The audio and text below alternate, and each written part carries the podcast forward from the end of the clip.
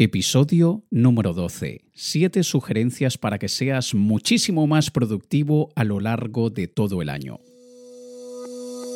Hola, ¿qué tal? Te habla Alex Kay y quiero darte la bienvenida a este podcast donde te hablaré, en mis propias palabras, de todo un poco lo relacionado con el estilo de vida del emprendedor, negocios digitales, crecimiento personal y cualquier cosa que nos ayude a arrasar y a causar un impacto positivo en este mundo. Si tú estás listo, yo también lo estoy, así que demos inicio al episodio del día de hoy. Buenas, buenas, ¿qué tal? Bienvenido, bienvenida a este decimosegundo episodio de mi podcast donde cada semana intento compartir contigo en mis propias palabras algo que a mí me haya ayudado a ser mejor persona y a ser mejor profesional. Es increíble, ya vamos por el episodio número 12 de este mi nuevo podcast y quiero, como siempre, agradecerle a las personas que me han dejado sus comentarios en iTunes, en iVoox, etc. Y te pido, porfa, que te tomes unos segunditos en dejarme saber que estás allí escuchándome y que me digas cuál es tu opinión sobre este podcast. Quiero agradecer a Murdos, que me dejó un comentario en iTunes diciendo, Alex, soy un viejo seguidor tuyo en YouTube como allí nos has abandonado, vine a buscar tu contenido hasta aquí en el podcast. Gracias a Víctor Hugo que me informó sobre tu podcast, sin duda me he suscrito porque sé del valor que encontraré. Muchísimas gracias Murdos, efectivamente tengo a mis suscriptores y seguidores de YouTube un poco abandonados. Eh, eh, la verdad es que como ya lo comenté en el propio canal de YouTube, he tenido que parar lo que estaba haciendo allí porque la estrategia no estaba funcionando. Y no tiene sentido seguir haciendo algo que no funciona. Muchas veces debemos detenernos y analizar si estamos consiguiendo los resultados correctos.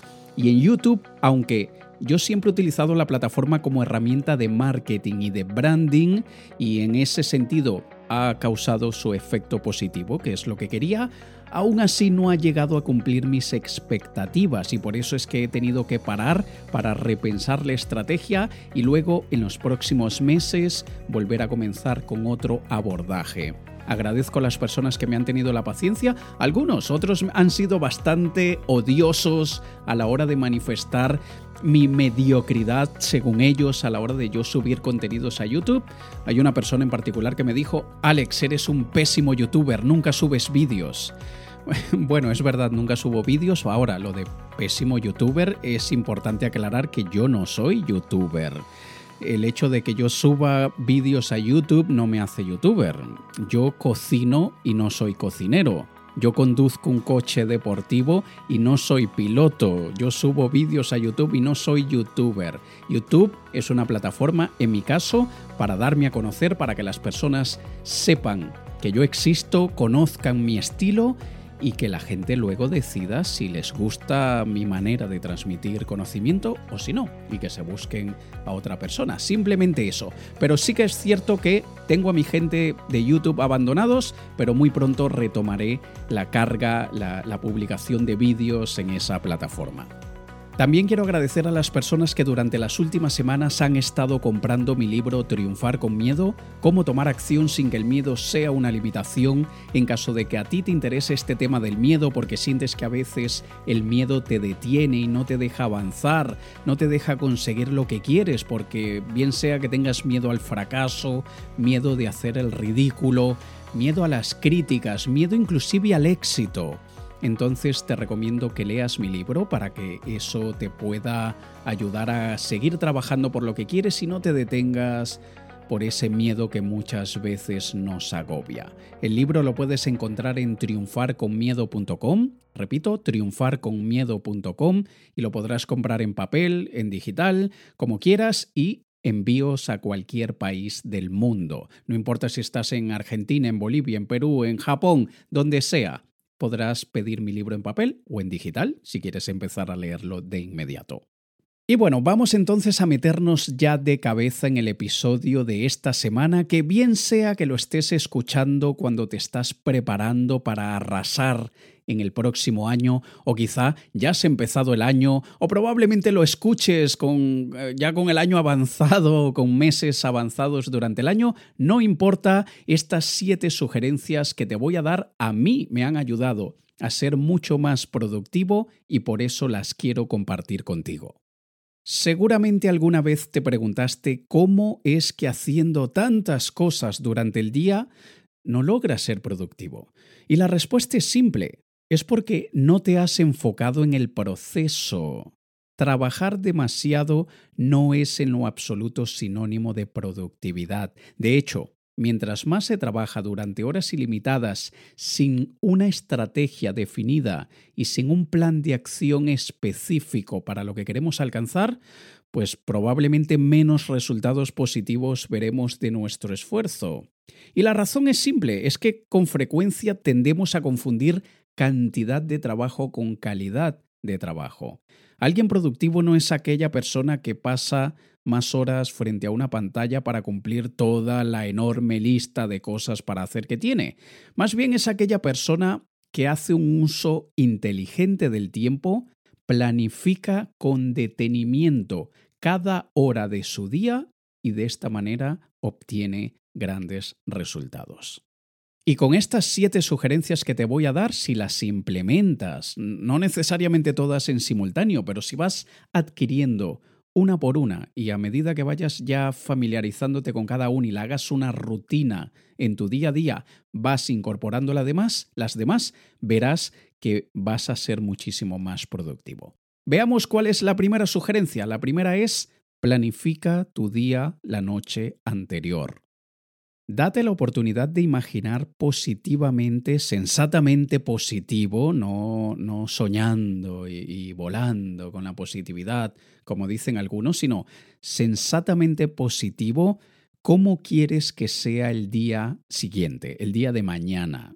Y esto es un ejercicio de proyección con el que no solo estarás tratando de anticiparte a todas las actividades que quieres completar al día siguiente, sino que además te dará luces para determinar todo lo que quieres y todo lo que necesitarás para poder alcanzar esa meta del día, que es simplemente una meta que te lleva a otras metas. Es la unión de micrometas lo que nos ayuda a alcanzar nuestra meta o metas principales.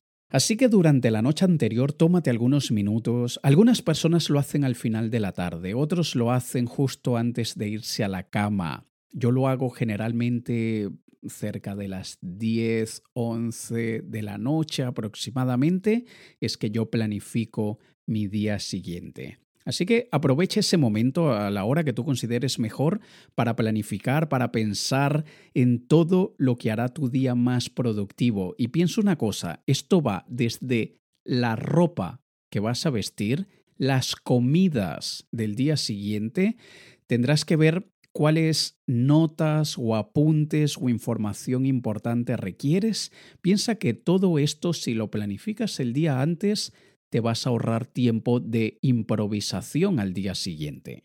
La idea es tratar de no dejar casi ningún detalle fuera y que puedas tener un mayor control de tu tiempo respecto a todo aquello que depende directamente de ti, de tu trabajo y de tu esfuerzo. Y no es que te esté recomendando de que pases el día de hoy viviendo en el futuro, pensando en el mañana, no es que te anticipes y que vivas en un estrés constante, sino simplemente que te dediques unos 15 minutitos para organizar el día siguiente. Esto no tienes que verlo como una obligación tediosa y, y súper agobiante que requiere mucha atención, sino que vale la pena apreciarlo más bien como una forma de ganarle al tiempo y justamente con el, con el objetivo de reducir el agobio que podría generar tener muchas cosas que hacer.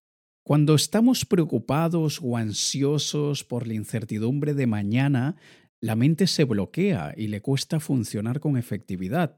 Cuando te enfocas unos minutos en planificar tu día siguiente, verás que no solo lograrás sentirte más seguro y confiante para dominar cualquier situación, sino que además podrás descansar mucho mejor, te sentirás más tranquilo, feliz y totalmente preparado para tomarle la delantera al día siguiente. Y dependiendo de lo que tengas que hacer, en algunos casos, cuando tú planificas el día siguiente, la noche anterior, y sabes que ese día siguiente deberás resolver algún problema, encontrar alguna solución a algo, verás que tu subconsciente estará trabajando por la noche mientras tú descansas. Y probablemente durante la noche o al día siguiente verás que encontrarás más fácilmente esa solución que querías encontrar.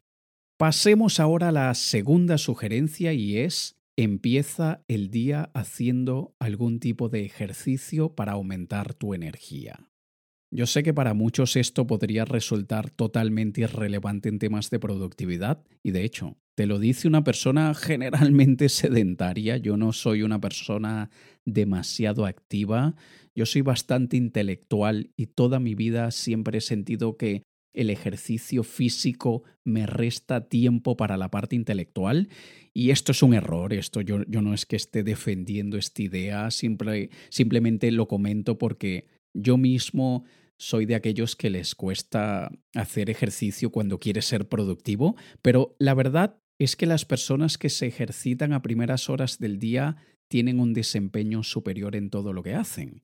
Y la razón se debe a que practicar algún tipo de actividad, esfuerzo, deporte, cualquier tipo de, de, actividad física desde temprano por la mañana, que sea según tu estilo, bien sea ir al gimnasio, caminar, hacer jogging, lo que sea, esto mejora nuestro rendimiento mental también, porque hace que nuestra sangre circule mejor por el organismo y esto favorece también al cerebro. Y tienes que considerar que la respiración es absolutamente importante para un excelente desempeño y para que podamos ser productivos.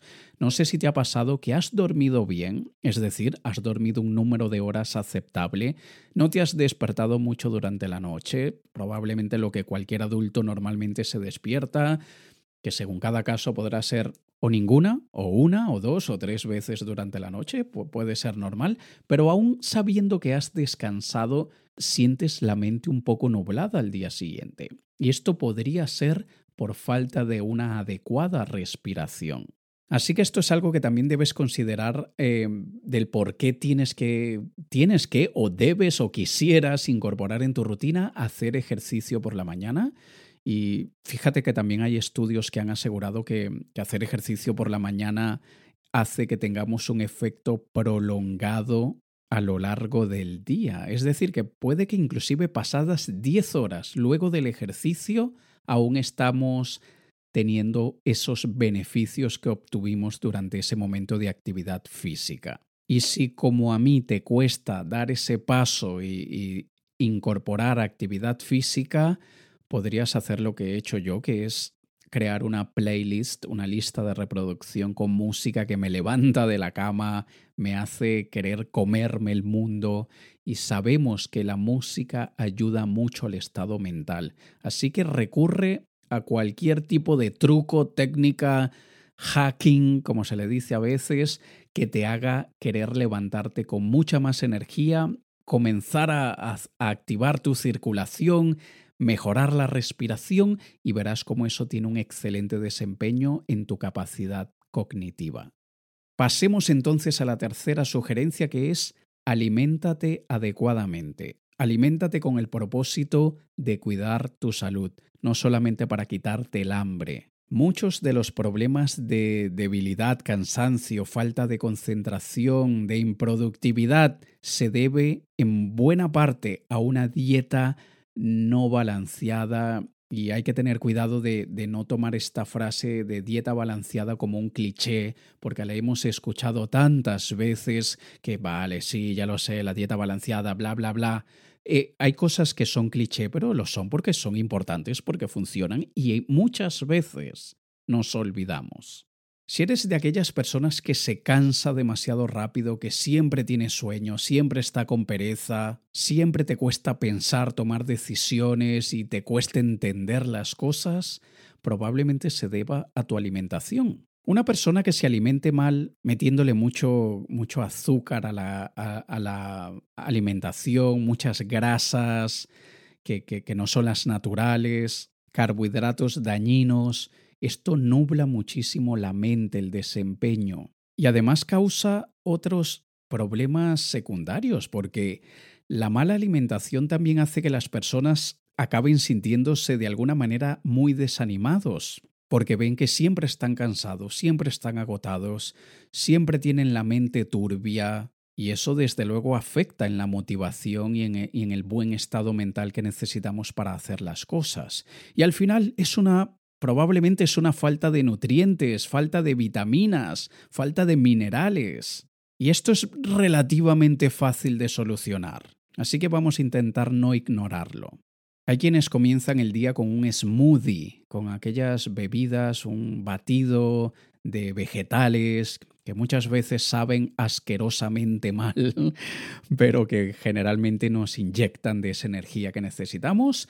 Y también, dependiendo de tu estado de salud, de tu condición, por favor consulta con un médico, no tomes nada de lo que yo diga como consejo profesional, simplemente tómalo como una opinión de un amigo.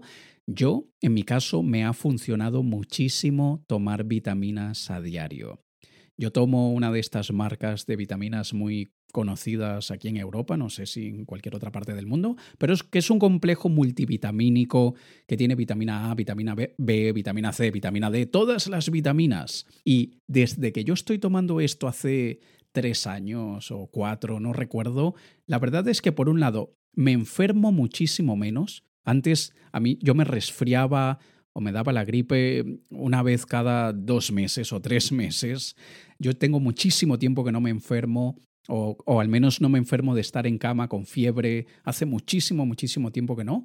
Y al mismo tiempo me siento con mucha más energía. Y en mi caso particular, en mi vida, mi organismo, mi, mi biología me ha ayudado mucho a aumentar la ingesta de vitamina B y de magnesio. Esto me ha hecho mucho más ágil mentalmente, me ha dado mucha más claridad cognitiva, así que tú deberás ver si a ti también te funciona, pero repito, primero consulta con un médico, con una persona que te asesore a ver si en tu caso podría ser beneficioso o no. Pasemos a la sugerencia número cuatro, que es evita todo tipo de interrupción mientras estés enfocado en tus objetivos. Bien sea que trabajas en una oficina o trabajas en casa, siempre hay alguien que viene a rompernos ese estado de enfoque. Siempre hay alguien que viene a hacernos una pregunta, alguna notificación que aparece en el teléfono, Cualquier cosa que nos saque de ese estado de concentración es terrible para nuestra productividad. Así que toma medidas al respecto. En relación a las personas, puedes simplemente ser diplomático o diplomática y decirles, oye, durante los próximos 60 minutos voy a estar aquí ocupado con algo, porfa no me interrumpas. Si estás en una oficina, trata de poner el cartel de no molestar, no disponible, ocupado, lo que quieras pero trata de disuadir a los seres humanos que molestan e interrumpen intenta que no lo hagan durante un periodo específico de tiempo. Y si te puedes aislar, mejor aún, es decir, que no haya manera de entrar en contacto contigo. Y piensa que en ocasiones las interrupciones no son ajenas, sino que tú mismo te las causas. Tú mismo estás pendiente de mirar el WhatsApp, de mirar el Facebook, ver si hay alguna novedad en Instagram, ver si alguien le dio me gusta a tu foto. Y si te cuesta mucho evitar esas tentaciones, entonces fórzate. Apaga el teléfono o deja el teléfono en otra sala completamente diferente a la, que estés trabajando. Inclusive funciona mucho desconectar el Internet para que en el dispositivo que estés trabajando, en tu ordenador, en tu computador, no, no puedas cambiar de página. Y si tu trabajo consiste en investigar algo en Internet, trata de generar cierto tipo de dinámica en la que por hasta que no suene la alarma, por ejemplo, eh, inclusive está la técnica del pomodoro, que probablemente me habrás escuchado en algún otro momento, en el que estableces un periodo de tiempo de, de concentración máxima hasta que no suene esa alarma no puedes cambiar a hacer cualquier otra cosa. El pensamiento lo vas a tener. Te, va a venir a la mente el impulso de déjame abrir el Facebook, déjame abrir el Instagram. Pero al mismo tiempo contrarrestes ese pensamiento con aún no ha sonado la alarma, aún no puedo hacerlo. Cada vez que estamos concentrados en algo y cualquier cosa interrumpe esa concentración, nos toma muchísimo tiempo volver a recuperarla. Hay algunas personas que les toma 10 minutos, a otros les toma más de 20 minutos recuperar la concentración.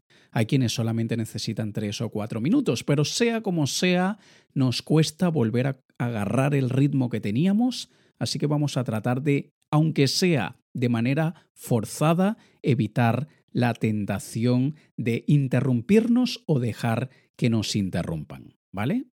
Pasemos a la sugerencia número 5, enfócate en una cosa a la vez haciendo monotasking. Monotasking es lo totalmente opuesto al multitasking, al multitasking, que consiste en hacer muchas cosas a la vez. Parece que de alguna manera hemos desarrollado el instinto o el hábito, la costumbre de hacer mil cosas a la vez y ¿sabes qué es lo peor? Que creemos que somos los amos del universo porque somos capaces de hacer cuatro cosas en simultáneo. Primero que nada, mentira, mentira, no puedes hacer cuatro cosas en simultáneo. Tu atención va saltando de una cosa para la otra, de la otra para la otra, no puedes hacer cuatro cosas en simultáneo. Eso es un mito. Lo que en tal caso es realidad que te dedicas 30 segundos a hacer algo, 30 segundos a hacer algo, 30 segundos a hacer algo y te estás dedicando a una cosa cada 30 segundos. Y en un minuto o en 10 me has dicho he hecho 20 cosas distintas. Sí, claro, eh, pero no en simultáneo. Has estado únicamente 30 segundos dedicado a cada cosa. Y yo soy suma mente y absolutamente culpable de haberlo hecho muchas veces y de vez en cuando aún hacerlo cuando no me doy cuenta que lo estoy haciendo. Es mucho más efectivo hacer monotasking, designar 15 minutos, 30 minutos, una hora, lo que quieras a una actividad y hasta que esa actividad no haya llegado a cierto hito, a cierto objetivo, a cierto punto que debas completar, no cambiar de actividad. Hacer muchas cosas a la vez es improductivo y nos agota, nos agobia. Piensa en aquellos días que has estado súper agobiado y que acabas el día muerto de cansancio. Probablemente durante el día hiciste muchas cosas distintas. Agota muchísimo más durante un día hacer seis cosas distintas a una intensidad media que hacer una sola cosa a una intensidad máxima. Cuando pasas un día entero haciendo una cosa a la máxima intensidad, verás que estás menos agotado que cuando pasas el día haciendo un montón de cosas que requieran un esfuerzo mental o físico moderado. El primer paso para la transformación es tener conciencia y debemos tener conciencia que nos hemos creído que ser superproductivos es ser capaces de hacer, de hacer muchas cosas en simultáneo. Eso es un mito. Pasemos ahora a la sexta sugerencia que es determina cuáles son tus horas más productivas. Ninguna persona es igual a otra. No todos tenemos, sentimos, pensamos o respondemos a ciertos estímulos de manera idéntica. Y esto también se aplica desde luego a nuestra productividad. Hay quienes tienen mayor disposición y facilidad a primera hora del día para trabajar en aquellas tareas que les demandan mayor concentración. Hay otros que trabajan mejor durante la noche. Yo siempre he estado en contra de aquella recomendación que dice debemos despertarnos a las 4 de la mañana y trabajar, bla, bla, bla, bla, bla, bla. A ver, estoy en contra porque en mi caso no funciona. Si a ti te funciona, hazlo. Lo que quiero decir con esto es que todos somos distintos y tú debes saber cuáles son aquellas horas en las que sacas la mayor cantidad de trabajo de la manera más eficiente posible. Yo soy un noctámbulo, yo soy un búho, funciono súper bien durante la noche. Lamentablemente en los últimos años he tenido que restar ese tiempo de trabajo nocturno porque tengo un equipo de personas con las que trabajo y ellos no son como yo, ellos no, no están trabajando a la, a la una de la madrugada ni a las dos, entonces yo tengo que adaptarme al horario de ellos. Pero muchas veces cuando tengo un día de aquellos en que no estoy consiguiendo prácticamente nada, en el que me distraigo muchísimo, yo paro, no hago nada. y cerca de las 10, 11 de la noche empiezo a activarme y muchas veces desde las 11 de la noche a las 2 de la mañana soy capaz de producir muchísimo más que si me hubiese sentado a trabajar desde las 9 de la mañana hasta las 6 de la tarde. Así que aprende a conocerte y aprende a determinar cuándo funcionas mejor, aunque no puedas hacerlo diariamente, como te acabo de contar de mi caso. Yo no puedo trabajar todos los días de madrugada porque mi equipo necesita feedback, necesitan instrucciones, necesitamos eh, discutir, debatir, eh, planificar ciertas cosas y yo debo trabajar en el horario que ellos están activos. Pero cuando es necesario, me tomo el día libre, entre comillas, no hago nada durante el día porque es lo que a mí me funciona y trabajo de manera súper intensa por la noche. Determina cuándo a ti te funciona mejor. Y desde luego haz citas contigo mismo en ese horario. Ponte eh, la meta de trabajar contigo durante ese horario. Si tú ves que eres súper bueno trabajando a las primeras horas de la mañana, planifica cada hora de tu mañana. Si tú ves que eres mejor trabajando durante la tarde, planifica cada hora de tu tarde. ¿Qué harás desde las 2 hasta las 3? ¿Qué harás desde las 3 hasta las 4? ¿Qué harás desde las 4 hasta las 5? Haz citas contigo mismo y no hagas una lista de cosas para hacer sin hora. No digas mañana tengo que hacer todas estas cosas. No, di a qué hora vas a hacer cada una de esas cosas. De esa manera verás que casi siempre cumples con todo lo que tenías en tu lista. Mientras que si no le pones horas, verás que has creado el, el hábito, la mala costumbre de dejar un montón de cosas sin hacer. ¿Por qué? Porque simplemente no has encontrado el tiempo para hacerlas. Así que siempre, siempre, siempre trata de ponerle una hora específica a lo que tengas para hacer, de preferencia en tus mejores horas del día. Y por último, la séptima sugerencia es intenta mantener tus espacios de trabajo ordenados. Y te lo dice una persona que generalmente puede ser bastante desordenada con su ambiente de trabajo. Para mí, yo me voy dispersando, me voy regando, me voy, voy desordenando a, lo largo del día y de la semana. Y cuando llega a veces el, el fin de la semana, veo mi espacio de trabajo y digo, ¿cuál huracán ha pasado por aquí? Que no lo he visto en las noticias y desde luego eso afecta mucho mi productividad. En aquellos momentos en los que yo estoy súper agobiado, que siento que no estoy trabajando bien y estoy sumergido en un desorden, yo tengo la fantasía de estar en un cuarto totalmente blanco, con una ventana arriba que no me permita mirar hacia el exterior, pero que me dé mucha luz, luz natural, y con una mesa en el medio que tenga simplemente un iPad o un laptop o lo que sea, y Nada más. No hay absolutamente nada más. La silla donde estoy sentado, el dispositivo donde tengo que trabajar y no hay absolutamente nada más. Muchas veces tengo esa fantasía cuando me siento súper agobiado porque el desorden físico afecta nuestra productividad. El desorden físico influye en nuestras capacidades cognitivas. Así que bien sea que trabajes desde tu casa, desde una oficina o desde un espacio de coworking, intenta mantener tu área de trabajo lo más limpia y ordenada posible. Inclusive hay teorías de, expertos en minimalismo que defienden que un espacio mínimo, minimalista, con la menor cantidad de cosas posibles, hace que seamos mucho más productivos y que desde luego sea muchísimo más fácil enfocarnos. Y cuando por cualquier razón sea muy difícil cumplir esto, porque yo qué sé, vives en una casa que tiene un montón de cosas y no puedes deshacerte de ellas por cualquier razón, entonces busca hacer un cambio de espacio en determinados momentos. Cambia de ambiente, vete a otro lugar, haz lo que sea necesario para que te ayude a ser productivo.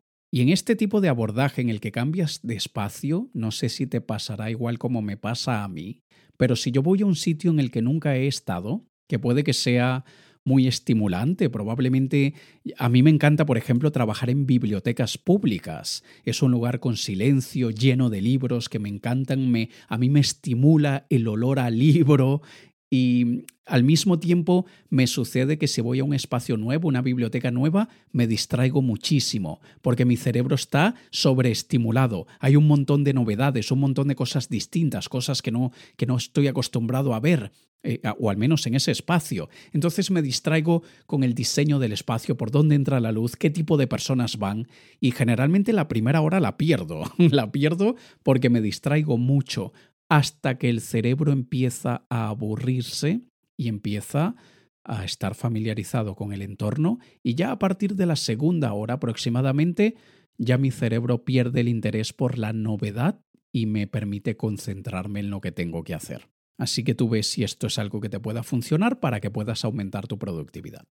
Cualquier cosa de estas que te he recomendado, yo sé que hay algunos que considerarán que es muy difícil, que no, yo no puedo implementar esto, pero en realidad nada es imposible. Nosotros podemos esforzarnos en crear las condiciones necesarias que nos ayudarán a alcanzar nuestras metas. Así que en vez de intentar que sea fácil, cómodo, más bien esfuérzate y haz que sea incómodo durante los primeros intentos hasta que se vuelva cómodo. Y desde luego, hazlo según tu caso, según tu personalidad, lo que a ti te funcione. Nada que yo te pueda recomendar tienes que aplicarlo como, una regla, como un mandamiento, como algo inquebrable, porque cada persona es distinta y cada persona debe tomar ciertos elementos y desechar el resto. De la misma manera como otras cosas que te he recomendado en los otros episodios de este podcast, toma aquello que te haga mejor, aquello que te ayude a hacer mejor las cosas y desecha el resto. Yo no me lo voy a tomar a pecho. la idea es que saques los nutrientes principales que te puedan servir y defeques el resto, por más ordinario que pueda sonar.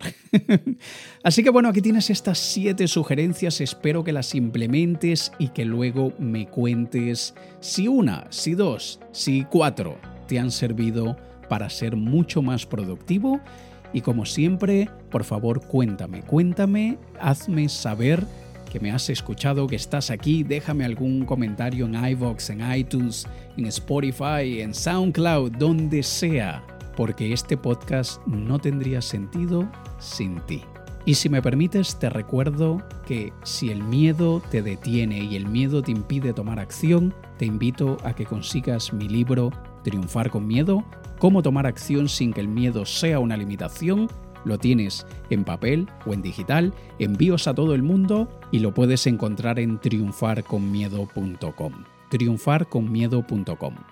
Nos escuchamos la próxima semana en un nuevo episodio de mi podcast En mis propias palabras. Te ha hablado Alex Kay. Un saludo.